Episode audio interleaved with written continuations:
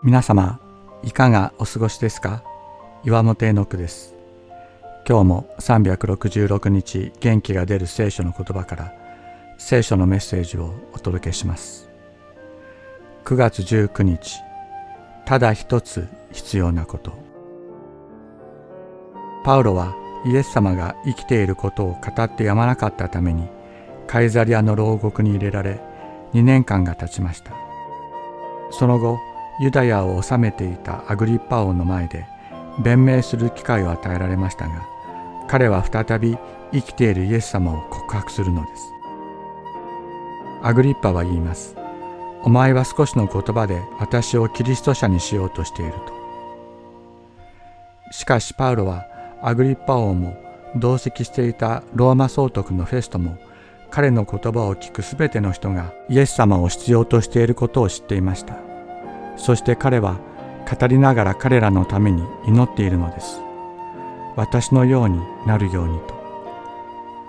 それは今も生きているイエス様と出会うことでありどんな状況にあっても希望と平安を与えてくださるイエス様を経験して生きることでありイエス様の復活の命に満たされたものになることです。パウロは病気を持っていました。牢獄につながれています。人が悲惨と思うような状況の中にあっても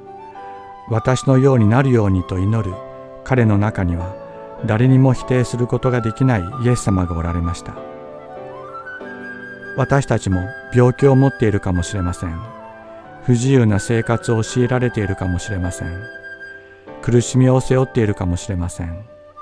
しかしそのような中にあってもあなたも私のようになってくださいと語らざるを得ない力と確信に満たすお方がいるのです